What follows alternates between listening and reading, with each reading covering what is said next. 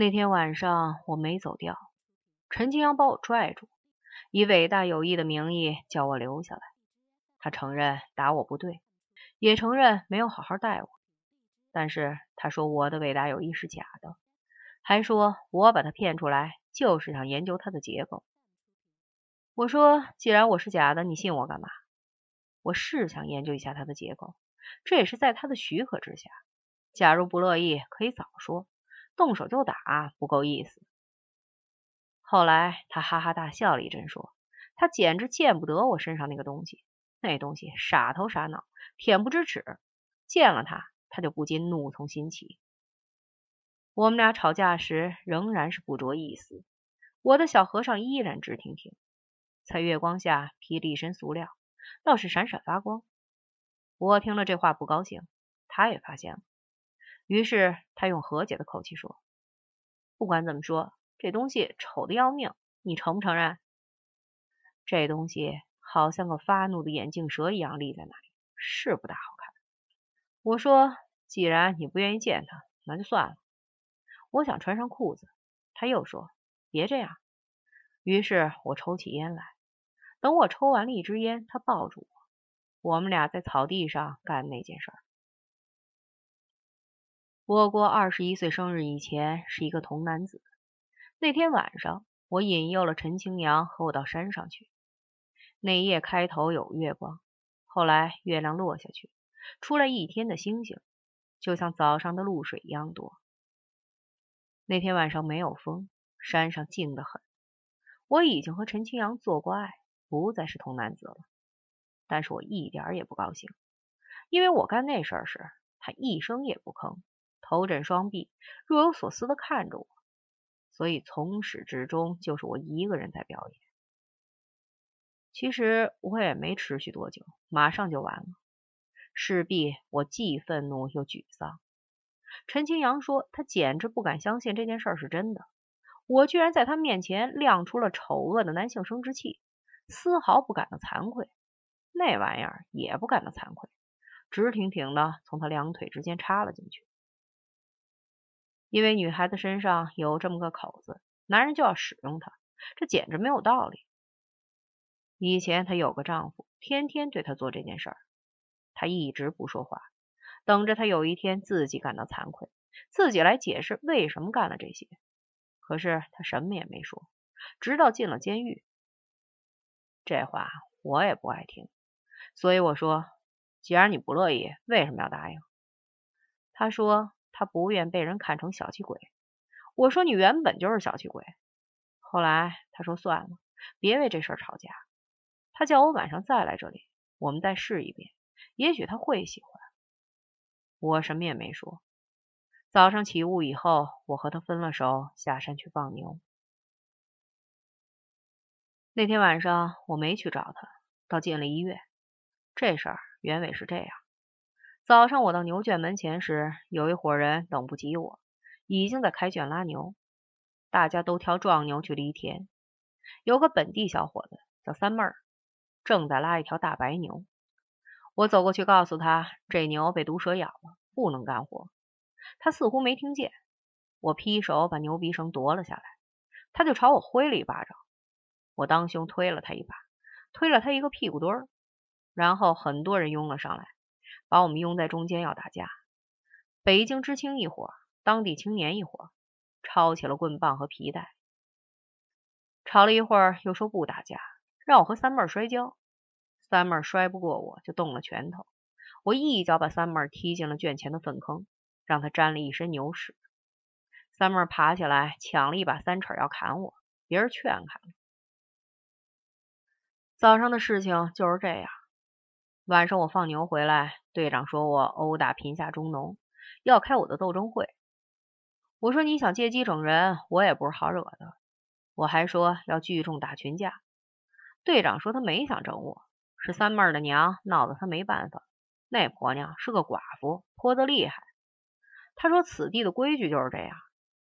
后来他说不开斗争会，改为帮助会，让我上前面去检讨一下。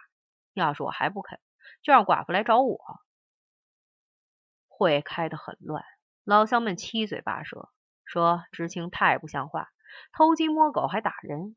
知青们说放狗屁，谁偷东西？你们当场拿住了吗？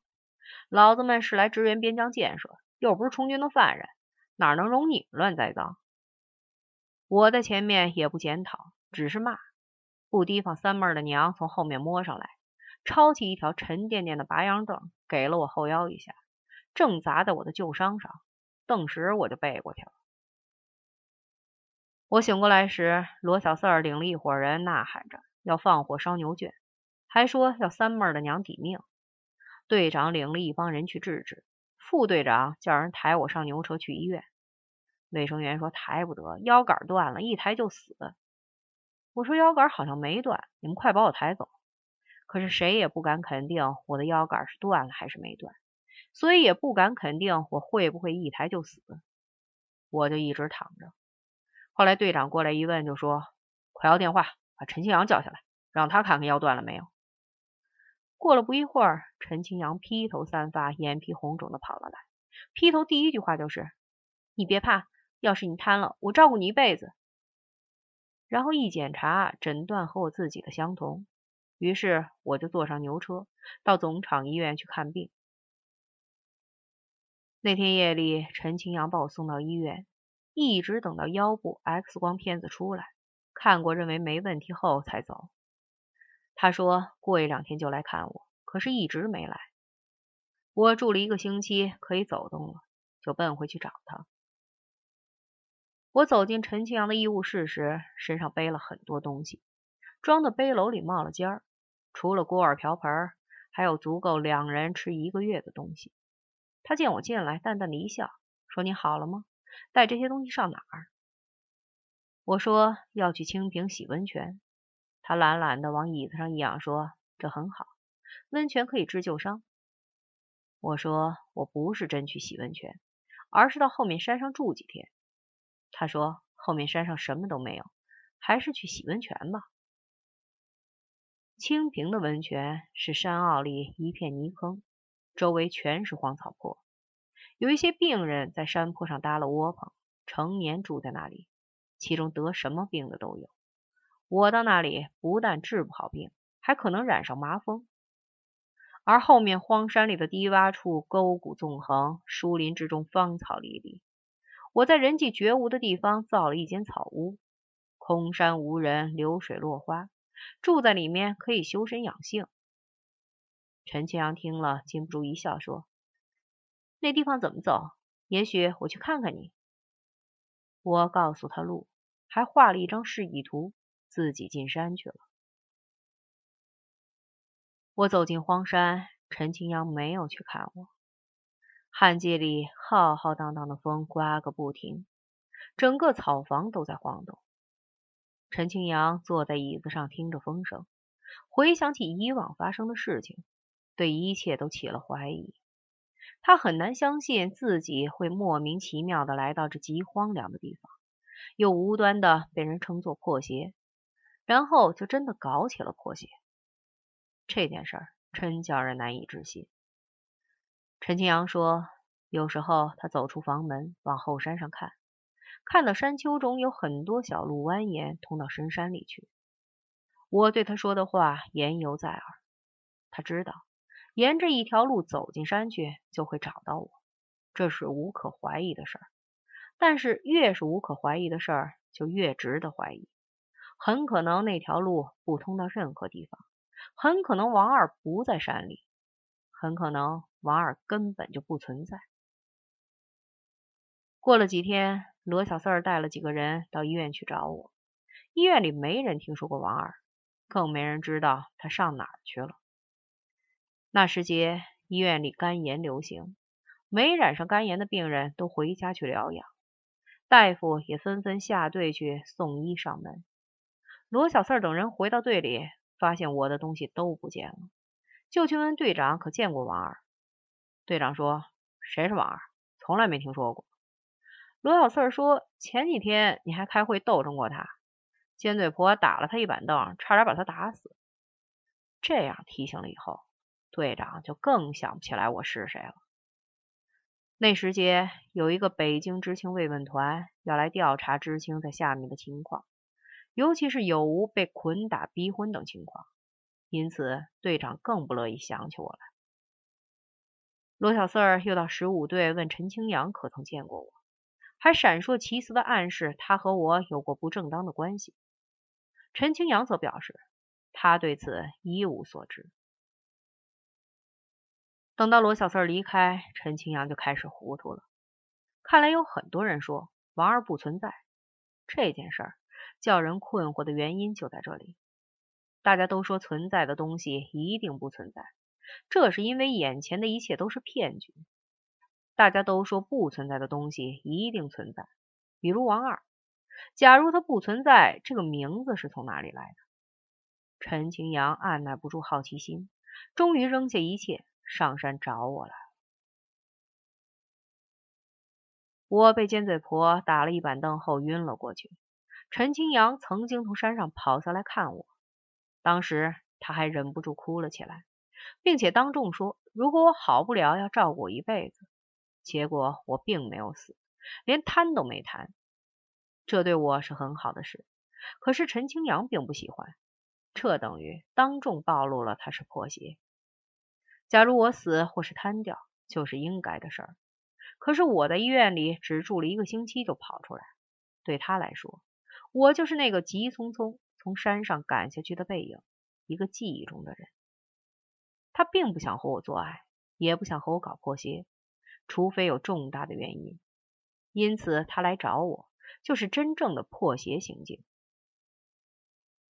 陈清扬说，他决定上山找我时，在白大褂底下什么都没穿，他就这样走过十五队后面的那片山包。那些小山上长满了草，草下是红土。上午，风从山上往平坝里吹。冷的像山上的水。下午风吹回来，带着燥热和尘土。陈清扬来找我时，乘着白色的风，风从衣服下面钻进来，流过全身，好像爱抚和嘴唇。其实他不需要我，也没必要找到我。以前人家说他是破鞋，说我是他的野汉子时，他每天都来找我，那时好像有必要。自从他当众暴露了他是破鞋，我是他的野汉子后，再没人说他是破鞋，更没人在他面前提到王二，除了罗小四儿。大家对这种明火执仗的破鞋行径是如此的害怕，以致连说都不敢了。关于北京要来人视察知青的事，当地每个人都知道，只有我不知道。这是因为我前些日子在放牛，早出晚归。而且名声不好，谁也不告诉我。后来住了院，也没人来看我。等到我出院以后，就进了深山。在我进山之前，总共就见到了两个人，一个是陈清扬，他没有告诉我这件事；另一个是我们队长，他也没说起这件事，只叫我去温泉养病。我告诉他我没有东西，食品、炊具等等，所以不能去温泉。他说他可以借给我，我说我借了不一定还。他说不要紧，我就向他借了不少加制的腊肉和香肠。